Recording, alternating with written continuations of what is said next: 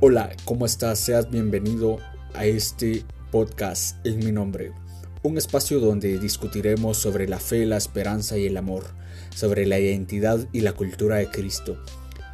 Quédate en este lugar porque recuerda que donde dos o más están reunidos en mi nombre, ahí yo estaré. Comenzamos. Hola, hola, ¿cómo estás? Sentite totalmente bienvenido, bienvenida a este segundo episodio del podcast en mi nombre.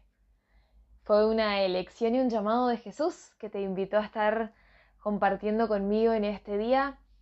Bendito sea Él por eso. Te, te doy gracias por estar escuchándome.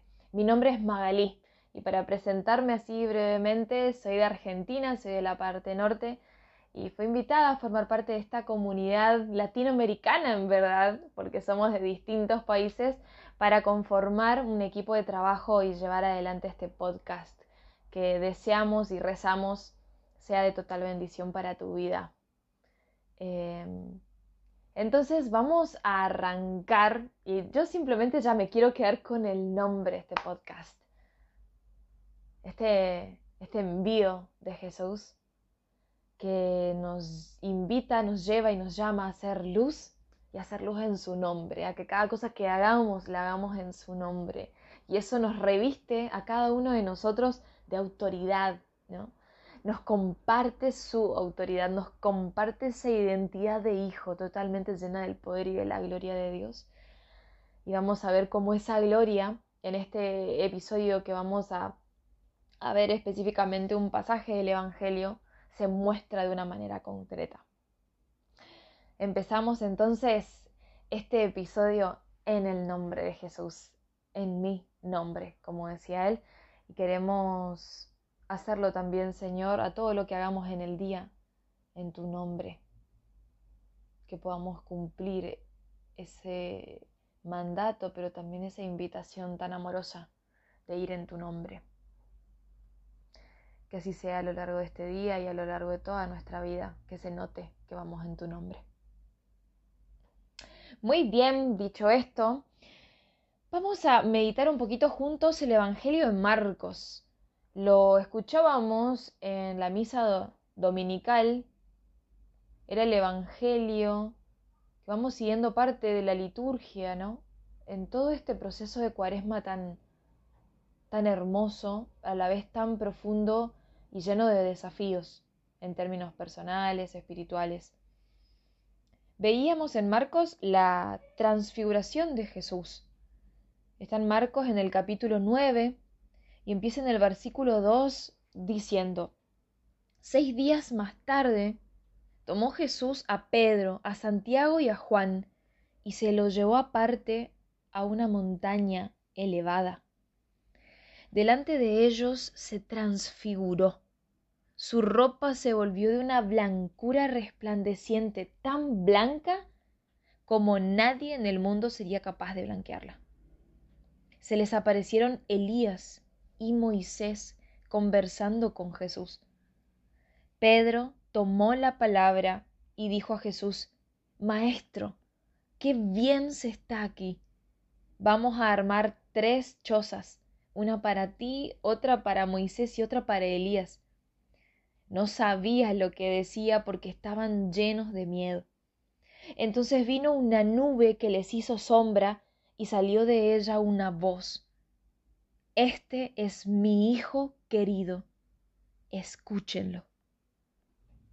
De pronto miraron a su alrededor y no vieron más que a Jesús solo con ellos mientras bajaban de la montaña, les encargó que no contaran a nadie lo que habían visto, hasta que el Hijo del Hombre resucitara de entre los muertos. Ellos cumplieron aquel encargo, pero se preguntaban qué significaría resucitar de entre los muertos. Esto es palabra de Dios. Y wow, este, este pasaje del Evangelio, como todos creo yo, pero este me, me, me llega de una manera particular y puede ser analizado, visto, encarado desde múltiples perspectivas. Creo que cuando lo iban escuchando ustedes también, y yo que lo volví a leer después de haberlo meditado un montón, es como que cada vez encontramos cosas nuevas, ¿no? Como que cada vez que lo leemos resuenan más frases o, situaciones o imaginamos cosas así que nos llevan a, a una aprehensión, digamos, del Evangelio de una manera distinta. Vieron que el Evangelio es siempre nuevo y siempre toca el hoy. Esto es así. La transfiguración de Jesús, más que un hecho histórico, ¿no? como un, un, algo real, un momento real que sucedió efectivamente, también lo podemos ver en el hoy. Qué bueno que es Dios. Qué bueno que es Dios, que eso, que el Evangelio, que este pasaje, lo podemos hacer experiencia hoy damos gracias, Señor, por eso. Y empezamos, a ver, digo de nuevo, ¿no? Podemos meditarlo de muchas maneras. Vamos a ir tocando puntos específicos y claves porque si no tendríamos que estar acá, hacer todo un retiro de la transfiguración de Jesús. Pero qué momento, ¿no? Qué momento. Si vos cerrás los ojos y lo pensás un momento, en verdad uno se quedaría totalmente anonadado de hacer experiencia de Jesús como Dios verdadero. Y es ni más ni menos lo que él quiso mostrar a sus discípulos. Quiero rescatar algo de entrada que cuando dice tomó Jesús a Pedro, a Santiago y a Juan y los lleva con él a estos íntimos, y esta palabra es clave, íntimos, los lleva con él a la montaña y les muestra su esplendor, se muestra como verdadero Dios y ven su gloria. Fíjense que son los mismos que Él toma estos íntimos para que también hagan experiencia de Él en Getsemaní en el huerto de los olivos, momentos previos a su detención y crucifixión, a toda su pasión, son los mismos que experimentan de Jesús el verdadero hombre. En ellos Jesús comparte esto que Él es, ¿no? Como es su esencia, esa naturaleza que Él tenía y posee. Jesús como verdadero hombre, pero también como verdadero Dios. Y me encanta porque eh, nos muestra el Evangelio en, en una palabrita que esta invitación que Él les hace de llevarlos aparte del grupo, dice el Evangelio, los lleva a una montaña elevada. No sé si ustedes tienen la misma Biblia que yo, que esta traducción es la Biblia de nuestro pueblo, la Biblia del peregrino de América Latina. Eh, me encanta que haya añadido esta palabra, ¿no? A una montaña elevada. ¿Por qué? Porque muestra que en esta invitación que Jesús les hace a estos íntimos, a estos discípulos, es una invitación que recibimos nosotros también cuando tenemos una relación con Jesús de intimidad, ¿no? Cuando ya nuestra fe va creciendo en madurez a tal punto que nuestra relación con Él se vuelve una relación de intimidad, una relación que ya creció, que ya dio pasos y en que la, el vínculo ya se volvió íntimo. Y el vínculo de Pedro, de Santiago y de Juan, que eh, por elección de Jesús les permite revelarse a ellos de una determinada manera, en este caso gloriosa, tiene que ver con que Pedro, con que Santiago y Juan se lo merecían. Hicieron algo aparte, tenían un plus particular. No, no se lo merecían. No había como un ranking de merecimiento. Estos son los VIP, no. Y es ahí cuando ya me pega el Evangelio en hacer entender que, que en realidad todos nosotros en sí no tenemos un, no sé, un ir sumando cuentas para poder ser elegidos.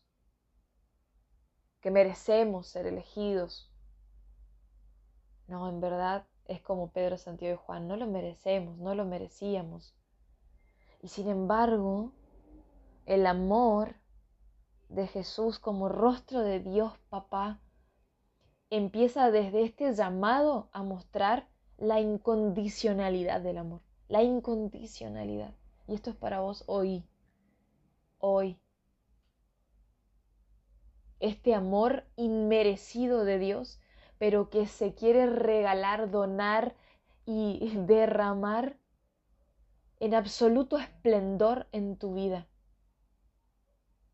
Sos elegido por Jesús para que, aunque creas que no sos merecedor y aunque no lo seamos, el amor de Él en su total plenitud está disponible para vos. Y Él te hace el llamado. Hoy te hace el llamado y todos los días te llama. Es una propuesta, es una invitación a la cual vos de manera individual solamente puedes acceder, a la que vos solamente vos podés abrirte a recibir. Porque muchas veces nos preguntamos, ¿y dónde está el amor de Dios? ¿Y por qué Dios tal cosa? Pero, y a esta invitación que Dios te hizo, que Dios te hace, ¿cómo estás respondiendo? Porque esta invitación, como vemos acá, muchas veces implica subir una montaña elevada. Tomar la libre decisión de hacer vos los pasos en fe en algo, en un, en un caminar de fe que a veces implica ir cuesta arriba.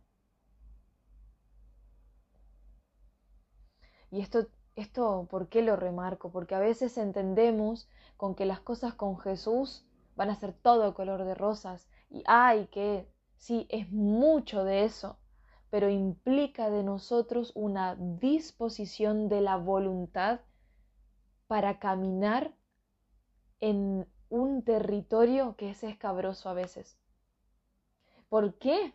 Porque vos pensás, pensá una invitación a subir una montaña elevada, te saca de la comodidad, así como Jeff nos comentaba en el capítulo, en el episodio anterior, esto de ir al desierto que nos rompía las comodidades es lo mismo en este sentido.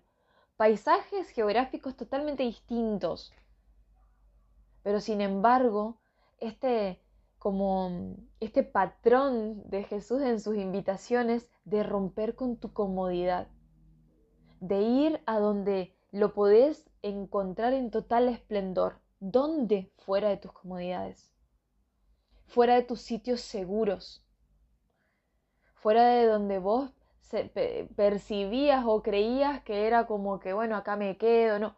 Dios que te desafía, te sale al encuentro, te primerea y te hace una invitación que te rompe los esquemas, pero en esa rotura de esquemas es donde entra a, a, a jugar parte de la escena la gloria total de Dios, la gloria total de Dios. Me encanta cómo vemos que hace esta invitación de subir una montaña elevada, porque el camino de la fe y el camino de la cuaresma es y va a ser así en propuesta de ir desafiándonos a nosotros para romper de nosotros esos esquemas viejos, esas comodidades que ya no te sirven, esos falsos ídolos que hacemos de situaciones, de personas que van generándonos apegos que no se corresponden con lo que Dios quiere que vivamos. ¿Y saben qué? La experiencia que uno hace de ir realmente diciéndole al Señor, aunque sea una montaña elevada, voy con vos, porque vos estás conmigo, porque la invitación me la hiciste vos y porque no me vas a dejar, es también hacer el acto de fe de saber que lo que uno encuentra en ir desapegándose de las comodidades es la gloria de Dios. Es necesario y Jesús nos muestra en verdad que Él quiere revelarte y revelarse en gloria. Quiere revelar el esplendor que verdaderamente tiene Dios. Que eso no es solo una idea, que no es una abstracción, que en verdad es posible y que quiere Y escuchaba a un sacerdote amigo en un momento, eh, tiempo atrás, decir en su homilía que, en verdad nosotros como cristianos también es necesario que hagamos experiencia de este Dios. Vieron que aparece después en la conversación, en el momento allá arriba en la montaña, Elías, y aparece Moisés, y cómo igualmente en el medio de todo eso, al lado de otras figuras realmente importantes para nosotros en la fe, se abre el cielo y la voz de Dios Padre diciendo, este es mi Hijo querido, este, este Jesús. Jesús es mi Hijo querido. Escúchenlo ahí, no, escúchenlo. Es decir, en Moisés representaba la ley, en Elías representaba los profetas, está bien, pero el rey de reyes, el señor de señores es Jesús. En él se cumplen la ley y se cumplen todas las profecías. En él se resume todo. Él es la respuesta, él es la solución, él es el Señor. Y esto también es para vos hoy. Hacer experiencia de Jesús así, desde ese esplendor que te revela una vez más que el que es Señor Jesús es Él. El que es Señor es Jesús. Te interpela la pregunta, ¿Él es el Señor de tu vida? ¿O seguimos teniendo muchas excusas para caminar los senderos que Él propone, aunque parezcan incómodos? El reaseguro en la fe, la promesa es de esto de que aunque en un momento sientas incomodidad, sientas que, que, se te cayeron los esquemas, que no era el camino por el cual vos querías ir, que pensabas que iba a ser otra cosa, el resultado al final del trecho es poder gozar, gozar de la revelación de Jesús en su gloria. Esto es vida, esto se hace vida. Muchas veces rezamos pidiendo que se sucedan ciertas cosas en, en nosotros, en nuestra vida, en situaciones, y por ahí vemos que la cosa va yendo por otro lado. Y parece que le empezamos a cuestionar a Dios, no, pero no era por ahí, te pedías, ah, no así. ¿Qué pasó? Y parece que la respuesta de Dios va, va realmente por un camino que te desacomodó la estantería y ahí de ese camino nos queremos volver y queremos volver a la tierra ahí, ahí al caminito normal, no a la montaña escabrosa donde estaba, volveme, como decía Jeff en el capítulo, en el episodio anterior, ¿no? Eh, volvemos a Egipto, ¿no? Qué desierto, ¿no? Volveme a Egipto aunque sea esclavo. A veces nos pasa en cuando Jesús nos desafía en la fe para que podamos hacer aún más una aprehensión de nuestra identidad y hacer experiencia en esa identidad de su gloria, cómo queremos echarnos para atrás, ¿no? Acá la invitación. Caminar la montaña escabrosa que te eleva a un nuevo nivel de relación con Dios, en donde verdaderamente la transfiguración, ese esplendor, esa cosa tan blanca que es imposible que se manifieste en términos eh, humanos, se haga patente en tu vida. Camina la montaña, animate, estás con Jesús. Te estás llevando a un sendero que es aún de mucho eh, mayor esplendor. Confiale, confía. A tal punto fue así que no, lo vemos en Pedro, lo vemos diciéndole, qué bien se está aquí, Señor, qué bien se está aquí. Hasta se olvidó de él, de Juan, de Juan y de Santiago, no quiso hacerle carpa ni a él ni a los demás, quiso hacerle a Jesús, a Elías y a Moisés, se olvidó de uno, es que cuando uno experimenta la gloria de Dios se olvida de uno, se descentra porque Él toma todo el lugar, el centro, lo más importante. Y todo lo empezamos a hacer a partir de esa perspectiva, de olvidarme de mí mismo. Que no hay mayor amor, ¿no? No hay mayor amor, porque uno empieza a dar la vida por los demás y empieza a dar la vida por el reino. ¿Cuánto nos falta de eso? ¿Cuánto me falta a mí de eso todavía? Pero sé que podemos analizarlo mucho más, solamente quedarme con algo. Eh, Jesús a esta invitación y a este, a este subir y a esta elevación de que qué bien que estamos acá, qué hermoso que es verte Jesús así, qué bueno, también nos hace la invitación a bajar, a volver al terreno para que esto que yo hice experiencia de Jesús no se quede en mí. Volver a transitar la vida que también implica cruz. El seguimiento de Jesús que implica cargar con la cruz. Porque este, qué bien que está aquí, nos quedamos acá nomás Jesús en la carpa, ay, no nos bajemos, no vayamos a Jerusalén, implicaba no tomar el camino de la pasión y la cruz a la vez. La vida, la vida cristiana, tiene estos momentos de esplendor en que Dios se va a revelar, se va a revelar en gloria, pero que también implica que yo no quiera esquivar a veces las dificultades, a veces las contrariedades de la vida, sino que también vaya a Jerusalén, porque sé que igualmente sea el camino que sea, yo ya conozco la gloria de Dios, su esplendor y en síntesis su amor. Y ante cada propuesta, por más desafiante que sea, siempre, porque piense que también es así en el momento de la cruz, siempre el punto final es la victoria de Jesús por sobre toda circunstancia, porque la cruz también fue eso, aunque implicó un camino dificilísimo. ¿Cómo culminó esa dificultad, esa contrariedad, esa adversidad? En ni más ni menos la victoria por sobre la muerte y la gloria definitiva de Dios en Cristo Jesús. Entonces, hermanos, hermanas, qué lindo poder compartir en este episodio de esta transfiguración todo esto, ¿no? Esta transfiguración, esta revelación de Dios en gloria tan hermosa, pero que también me invita a bajar, a bajarme, no quedarme allá en una nube volando, a llevarlo a mi cotidianidad, ya haber hecho experiencia de esto que como los discípulos lo llevaron siempre. Nosotros vemos en, en Juan 1.14 que él dice, y vimos su gloria, gloria como del unigénito del Padre, lleno de gracia y de verdad. No como hicieron tan carne esa experiencia que no la olvidaron jamás y la empezaron a, expandir por, por donde iban.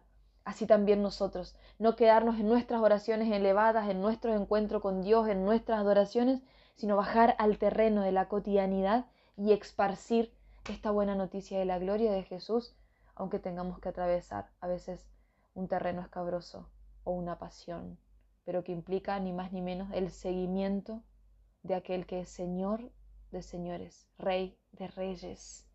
Gracias por compartir este espacio conmigo, que verdaderamente seas muy, muy bendecido en cada cosa que hagas. Acordate que vas y estás en nombre de Jesús.